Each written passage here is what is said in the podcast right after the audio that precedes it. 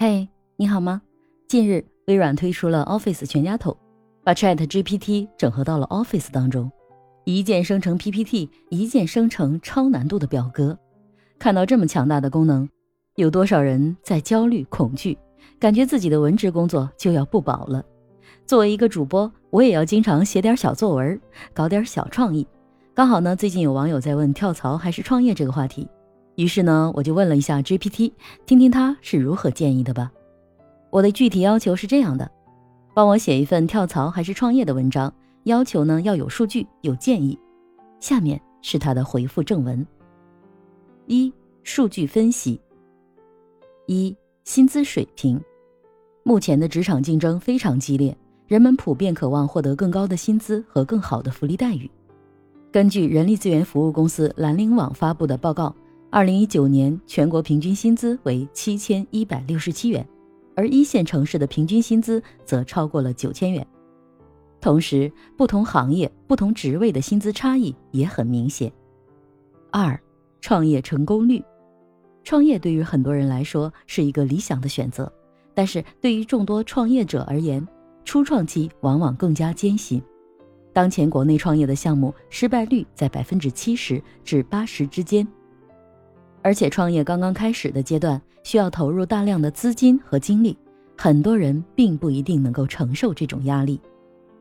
二，建议分享，跳槽或者是创业都有其优缺点，最终的选择应该根据个人的情况而定。一，考虑个人能力和职业规划，在决定跳槽或者是创业之前，应该仔细分析自己的个人能力和职业规划。如果您拥有足够的实力和经验，可以考虑寻找更好的职业机会。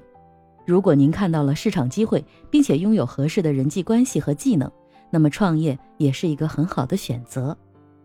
二，仔细评估风险收益对比。无论是跳槽还是创业，都存在着风险和不确定性。在做出选择之前，需要评估自己的风险承受能力，并且仔细评估风险收益比。考虑到收入、成本和未来的发展势头等各种原因，从长远的角度看待这场变革。三、慎重选择合适的行业和公司。行业和公司文化可以直接影响到职场生涯的长远发展，因此在进行跳槽或者是创业选择的时候，需要仔细考虑公司和行业的发展前景、薪资水平以及自身人事要求等因素。合理匹配可以使自己在职场上更加成功。四，充分调研，考虑各种因素以及深入分析个人职业发展需求之后，才能做出最佳的选择。跳槽或者是创业的决策，不是轻易可以做出的。只有在今后的职场中，大家都需要保持良好的心态和积极的心态来面对挑战和机遇。无论选择跳槽还是创业，都需要团队合作才能取得更好的成果。在寻找工作或者创业伙伴的过程中，需要注意的是有符合自己发展需求的导师和团队成员，他们可以帮助你快速的获得行业知识和工作经验，提供必要的支持和协助。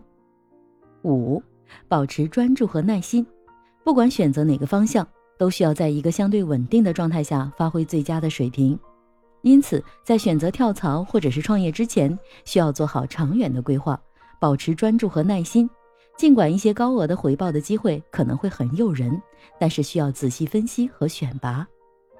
六、持续学习和更新知识。走向职场或者是创业的道路上，需要时刻学习新知识和新技能，并不断的更新自己的知识体系。利用一些行业的资源，例如自媒体、短视频等，精通了解工作流程和市场变化，帮助你快速的适应新环境和挑战。七。维护良好的职业形象，拥有良好的职业形象和品牌建设，可以为你的职业发展增添很大的优势。通过社交媒体、行业论坛等多种渠道，积极打造个人品牌及口碑来推销自己，同时注意文化合规和纪律等方面，让更多的人认可自己所做的职业选择和成就。八、考虑自己的财务情况和实际情况，在跳槽或者是创业之前。需要考虑自己的财务情况和实际情况。如果选择创业，需要制定一个明确的预算计划，以确保有足够的资金来支付公司的开支，并维持公司的运营。如果选择跳槽，需要预留足够的经济储备，以备不时之需。九，打造网络和建立人脉。无论是跳槽还是创业，好的人脉关系可以帮助你更好地发展自己的事业和职业。建议参加行业活动、社交活动和志愿者活动，以便跟更多的人建立联系，并增加了解行业和市场情况的机会。十，坚持思考和反思。跳槽或者是创业是个长期的过程，并且需要坚持思考和反思，以评估自己的进展和做出必要的调整，及时记录下工作的体验和教训，以便在以后的职业规划中做出更明智的抉择。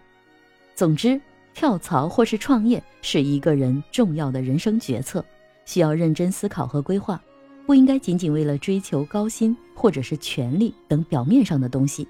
而是应该基于自身的能力和未来的职业发展来考虑，同时要关注实际的风险和收益比和行业发展趋势，不断学习和完善自我品牌形象，以达到长期稳定和可持续的目标。同时需要坚持自身的目标和信念，充分发挥自己的才能和潜力，追求长期稳定和可持续的职业发展。以上呢就是 AI 回答我的全文。因为我是分了三次要求他继续写下去，所以他每个段落之后呢都有一个总结，导致总体的看起来呢层次有些混乱。但是对我的需求来说呢，如果他是我的员工，我可以给他打八十分。欠缺的部分呢，第一个就是数据有点太干了，第二个呢就是讲的都是道理，对于听众的听感来说呢，可能需要一些润色，或者是一些更为丰富的故事，让人感同身受。总的来说呢，这次的体验还是惊艳到了我，但并没有惊吓。就像刘润在他的《这就是 AI》一文中所说的，AI 并不会让你失业，会用 AI 的人才会让你失业。